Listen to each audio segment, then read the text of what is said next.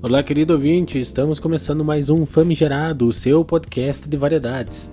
Eu sou o João Zera e nesse episódio tive a oportunidade de entrevistar a Pamela Strebe. Ela é psicóloga e idealizadora do Organideia. Ela também faz palestras sobre orientação de vida e nesse bate-papo falamos sobre, sobre a tal da bússola interna, né, que todos carregamos. Falamos também sobre ter um propósito claro de vida, né? Ela me contou uma história pessoal sobre o hobby que às vezes acaba se tornando uma profissão. Falamos também sobre produtividade. Tudo isso e muito mais agora vamos acompanhar. Olá, Pamela, seja bem-vinda. Oi, meu nome é Pamela Strebe, sou psicóloga e organizadora mental e proprietária da empresa Organideia. O que é orientação de vida? Orientação de vida é aquela bússola interna que todos nós temos dentro da gente. É uma, uma, uma bússolazinha que nos ajuda a dar um norte, uma direção, a encontrar um caminho.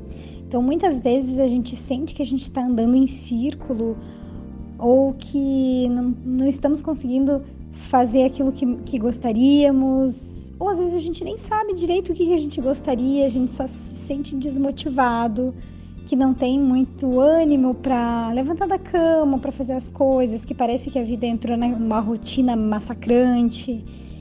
É, toda vez que a gente começa com esses tipos de sintomas, é porque a tua bússola interna está desregulada.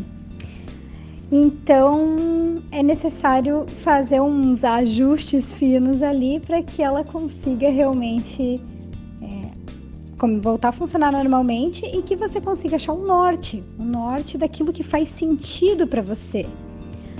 Sempre que a gente faz é, coisas, atividades, tarefas que fazem sentido para nós, a gente acaba se motivando mais para fazer aquilo. Então, perder a motivação muitas vezes é não saber direito o que você gosta de fazer e o que te realiza. Porque existem muitas pessoas sem um propósito de vida claro. Porque, primeiro, para um propósito de vida estar claro, você precisa ter um, né? então, então, veja, é, quando você nunca parou para pensar se existe ou não esse negócio de propósito, se você realmente tem um propósito ou não, é, ou se você tem vários propósitos, porque nem sempre precisa ser um só. Né? Você, como que você quer que o seu propósito esteja claro se muitas vezes você nem dedicou tempo para parar em pensar nisso, né? Agora, é claro, tem pessoas que já têm esse hábito de, de pensar no propósito, no que me realiza, no que eu vim fazer, etc e tal, mas não conseguem descobrir porque elas acham que é algo que precisa ser descoberto. E na verdade, não. O propósito, ele está relacionado muito com o que você é bom. Qual é o teu diferencial? Todos nós não somos iguais. Nós somos pessoas diferentes, com habilidades diferentes, com potenciais diferentes. E ninguém vai conseguir ser você, por mais que tente, por mais que te copie, por mais que fale as mesmas frases, tente agir do mesmo jeito, nunca vai ser igual. Porque cada um é um ser único.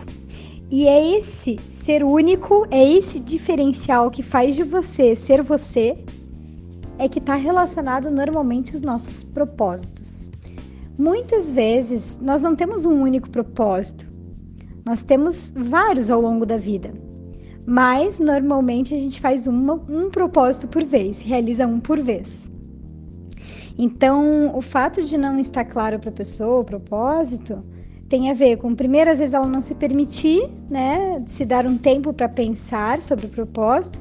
Segundo, por ela não se conhecer o suficiente ao ponto de descobrir quem realmente ela é, qual é a essência dela, no que ela é boa, qual é o diferencial dela, como que ela pode contribuir para o mundo com tudo aquilo que ela é. O nosso propósito está sempre relacionado com o que somos bons, sempre. Não tem jeito. Tem gente que diz assim: ai, não, é a minha missão de vida fazer isso. Só que daí aquilo que ela está fazendo é uma coisa que que é um sacrifício praticamente para a pessoa, sabe? Que é penoso. O propósito ele nunca está relacionado com algo sacrificante ou penoso, jamais.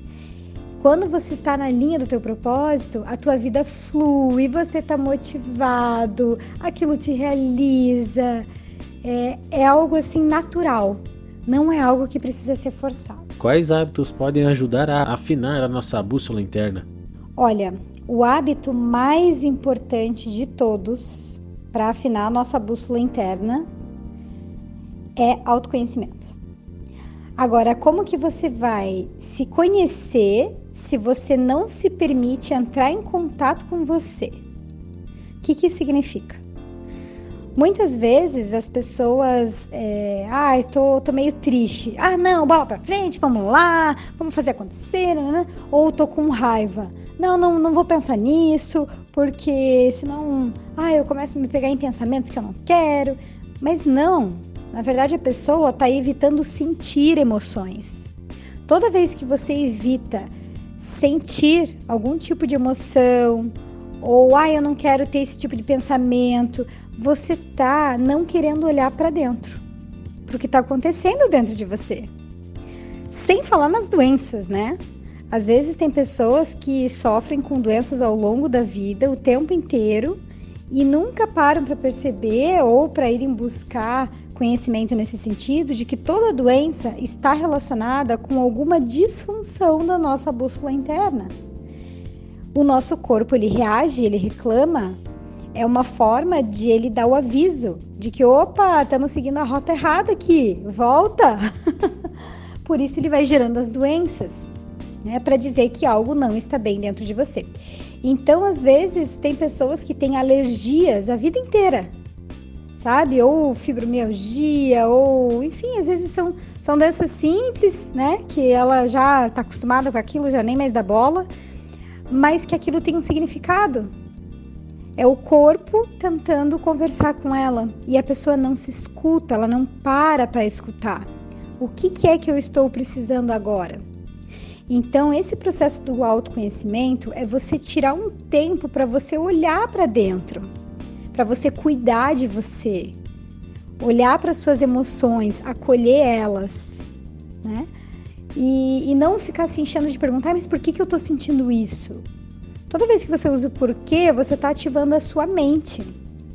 E aonde a mente está atuando, as emoções não estão. Então, a mente, ela vem a favor do nosso ego. E as emoções vêm a favor da nossa essência. E bússola interna é essência. Se você não quer entrar em contato com as suas emoções, não quer prestar atenção nelas, não quer sentir elas, dificilmente você vai conseguir escutar a tua bússola interna. E quando o plano B vira plano A? Então, muitas vezes o que, que acontece? A pessoa acha que aquele é o caminho, né? Ela tem um. um para ela tá claro o propósito dela, às vezes, e ela sabe o caminho que tem que fazer, já fez todo um planejamento. E parece que mesmo assim o negócio não está fluindo. Isso já é um indicativo de que você interpretou errado a mensagem que a tua bússola interna estava querendo te dizer. Porque se você já fez tudo que está ao teu alcance e o negócio não flui, tem coisa errada. é porque tem coisa errada, porque não é bem aquilo. Porque quando a gente está conectado com o nosso propósito, as coisas fluem. Quer ver? Vou dar um exemplo meu. É, quando eu fiz psicologia, né, obviamente, tinha, eu tinha uma empresa, eu tinha um restaurante, que era uma franquia, e, e na época, nossa, eu abri bem num período bem ruim, assim, que foi a crise de 2008, né, a crise da bolsa, e depois veio gripe, depois veio um monte de coisa, então eu já abri numa época ruim e as vendas iam de mal a pior. Contratei consultorias, falava com a franquia, aplicava tudo certinho dos manuais e mesmo assim nada estava funcionando. Eu já não sabia mais o que fazer, eu estava desesperada, era muito dinheiro envolvido. E, e, e o troço não ia, não fluía. E eu falei, gente, errei, errei o, o, a mão aqui. Porque, né, eu achei que era um caminho, não era, e quando vi, olha aí, ó, não tá fluindo. eu falei, peraí, eu já tentei por todos os caminhos tradicionais, né? Que era da franquia, os manuais operacionais, que era contratar consultorias, mas eu ainda não tinha tentado aquilo que eu achava da minha cabeça. então, o que, que, eu fiz? Eu peguei, uma, fiz uma lista de todos os problemas que eu estava tendo. Todos os problemas que eu, que eu tinha no restaurante, todas as dificuldades. Cheguei para os meus colaboradores e falei assim: olha, a gente já tentou um monte de coisa das linhas tradicionais e não deu certo. Então agora vou dividir esses problemas da listinha aí com cada um de vocês. Vão para o Google, vão pesquisar. Vamos tentar ver como que a gente pode resolver esses problemas. E nem que sejam as técnicas mais loucas do mundo, mas tragam, vamos ver. E eu lembro que na época eu cheguei até a fazer, olha, eu mexi com tanta coisa diferente que até Feng Shui eu aprendi a fazer para limpeza energética dos ambientes e coisa e tal. Fui para a parte de manuais e processos, fui para a parte de empreendedorismo, sendo que nada disso era minha área. Mas olha, eu fui para muita coisa mesmo, porque até as minhas técnicas de psicologia que eu aplicava também não funcionavam. Quando eu comecei a estudar outras áreas, eu comecei a fazer novas associações de ideias. E eu comecei a criar técnicas, ferramentas diferentes. E comecei a aplicar. Eu não tinha mais nada a perder, eu já estava perdendo muito. Então eu comecei a aplicar, mesmo contra a vontade da franquia, né? Muitas coisas. Só que começou a dar tão certo que naquele ano que eu apliquei, é, a gente cresceu mais de 20%. Fomos a loja que mais cresceu na rede toda. E era uma rede enorme. E a, a, a franqueadora veio e trouxe uma equipe para ficar um mês comigo para ver o que, que eu tinha feito. Levou as técnicas e ferramentas para a rede franqueada e a gente começou a aplicar nas lojas próprias, em outras lojas franqueadas e, e começou a dar certo. De repente, quando eu vi, eu, eu ficava na praça da alimentação do shopping. De repente, quando eu vi, eu já estava é, ajudando os meus vizinhos ali da praça da alimentação a fazerem também e estava dando certo com operações diferentes. E eu falei: caramba, eu acho que sem querer eu inventei um método. E só que eu nem tinha percebido isso. Um amigo meu falou assim: você inventou um método, vai e registra esse negócio, dá um nome e registra. Eu falei: não, imagina, um monte de pesquisa no Google, não sei o que dele. Não, você criou um método. Eu fui e, é, ah, tá bom, não custa, né? Vou registrar. Dei um nome, registrei. Quando eu vi, é, tinha muita gente já me pedindo para eu trabalhar com aquilo. E daí eu resolvi fechar o restaurante e abrir a minha empresa, a Organideia. Então veja, eu queria realmente, é, o meu foco na época era ter um trabalho que eu conseguisse ganhar dinheiro. Só que eu estava focada naquilo ali que eu tinha botado já muito dinheiro, que era construir um restaurante. E eu achei que aquilo ali era a solução. Mas não, não, não era. Mas quando você faz tudo que está ao teu alcance e desfoca um pouco é, nos problemas e foca em o que você pode fazer, o negócio começa a fluir. Então, muitas vezes, você focar em algo que você é bom que você faz com o pé nas costas, porque foi praticamente isso. Eu comecei a aplicar um monte de coisas ali no restaurante, de habilidades que eu já tinha desde criança. E só que eu achava que era normal. Ah, todo mundo tinha, ah, todo mundo sabe é, organizar os ambientes. Ah, todo mundo sabe que pensar dessa forma vai dar nisso. Para mim era, era claro e óbvio, mas não era porque aquilo era tão fácil para mim e fluía de uma forma tão assim natural que eu achava que aquilo era básico, que todo mundo sabia. Mas não. Aquele era o meu diferencial e era eu que não sabia. e quando a gente se permite a sair um pouco do tradicional, pensar fora da caixinha e ser você, ser quem você é, você acaba descobrindo muitas vezes o teu propósito. O que mais rouba a nossa produtividade? Existe duas palavrinhas que resume a principal coisa que tira a nossa produtividade: desorganização mental. Eu sei que as pessoas falam, ah, é má gestão do tempo, é desorganização de atividades, é não ter vontade, é procrastinar e por aí vai, né? Mas não. As pessoas acham que para ser produtivo você precisa estar tá fazendo várias coisas várias. E principalmente às vezes ao mesmo tempo. ou seja, né, multitarefas, ficou multitask. Chegou a, a, ficar famoso esse termo como uma habilidade, né, de, de, de competências aí, soft skills, né, para que as pessoas precisam ter hoje em dia para sobreviver e se destacar no mercado de trabalho. Só que ser multitarefas é o que mais causa desorganização mental nas pessoas. A maioria do meu público é ou empresário, ou CEO, ou gerentes, né? E normalmente são essas pessoas que mais são multitarefas. E são essas que mais têm a mente desorganizada. E são essas que mais sofrem com estresse mental. E quanto mais estresse mental você tem, menos produtividade você consegue. Então, a má gestão do tempo, a procrastinação, a desorganização com os ambientes, com as atividades, enfim, qualquer, qualquer coisa, qualquer outro sintoma, ele tem um fundo maior, que é a desorganização mental. Quando tua mente está desorganizada, tudo ao teu redor, em todas as áreas da vida, também começam a ficar desorganizadas. E isso começa a gerar um estresse porque a mente percebe que as coisas é como se as coisas estivessem fugindo do controle. E tudo que ela interpreta como fugir do controle já ativa o instinto de sobrevivência, de opa, é perigoso, podemos morrer. Então ela vai fazer de tudo para que você volte a ter controle das situações absurdamente rápido.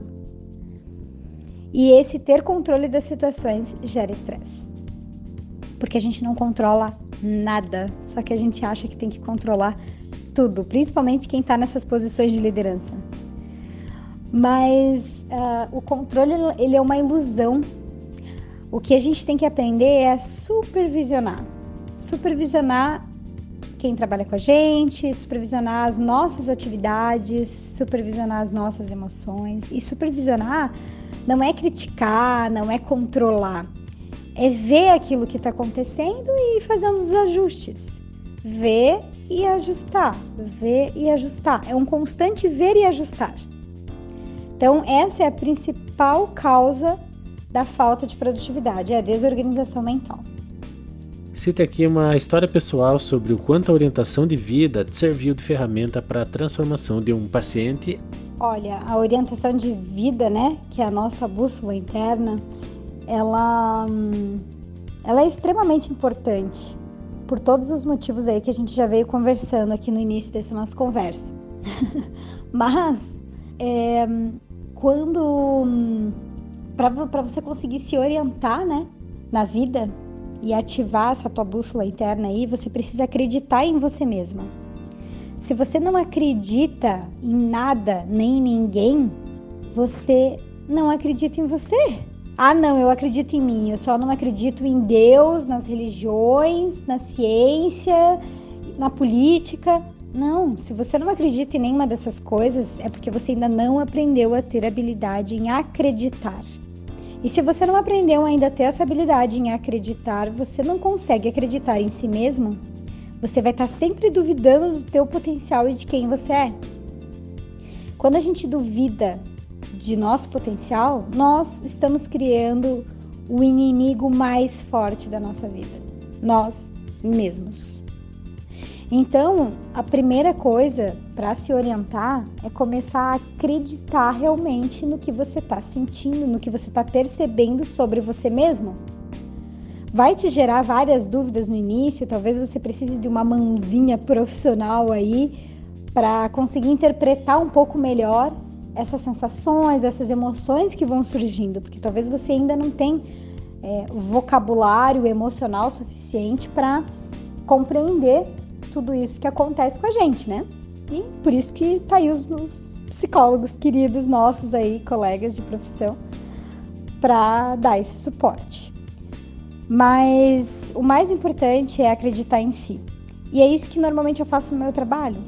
Então, para eu conseguir orientar muitas vezes outras pessoas, eu aprendi a me orientar primeiro e a criar as minhas próprias ferramentas.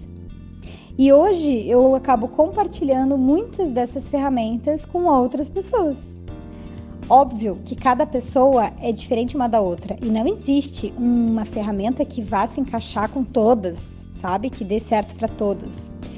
Mas a gente parte daquelas ferramentas ali e vai fazendo os ajustes necessários para aquele perfil do cliente.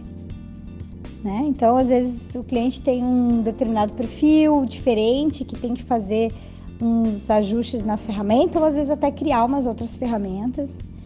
E, e é isso que a gente vai fazendo. Agora pensa, né? Se eu não acreditasse em mim na época desse, desse método aí, que eu criei o método e tudo, eu jamais teria tido a coragem de ir trabalhar com isso, de divulgar isso, de falar que isso era importante para as pessoas, se eu não tivesse acreditado em mim, nas minhas habilidades, naquilo que, que eu estava fazendo, naquilo que quem eu era, né? Porque aquilo que eu estava fazendo era quem eu era. Então essa é, é a coisa mais importante para a gente realmente conseguir é, se orientar na vida. Porque a tua bússola, às vezes, ela tá falando com você o tempo inteiro, mas você não tá acreditando. Você vai pro racional e fica achando que, ah, não, isso aqui é por causa disso, não, isso aqui é por causa daquilo, isso aqui é por... E daí você não escuta realmente ela, a tua intuição. E a intuição, ela é um processo de você olhar para dentro e conseguir entender e compreender sobre você mesmo.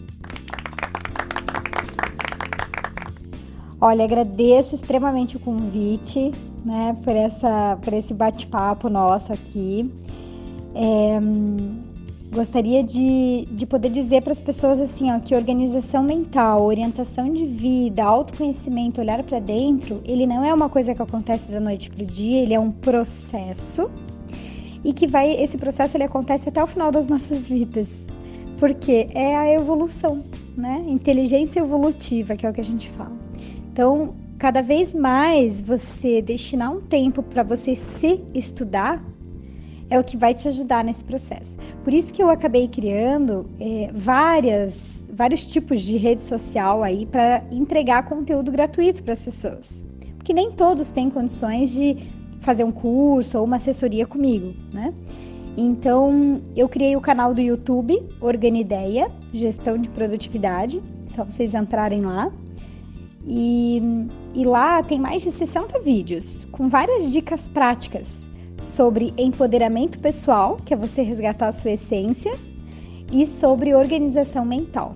Claro que a gente fala de procrastinação, gestão do tempo e uma série de outras coisas, mas o principal foco do canal é esses dois temas: organização mental e empoderamento pessoal. Tenho também o Instagram, o LinkedIn e o Facebook.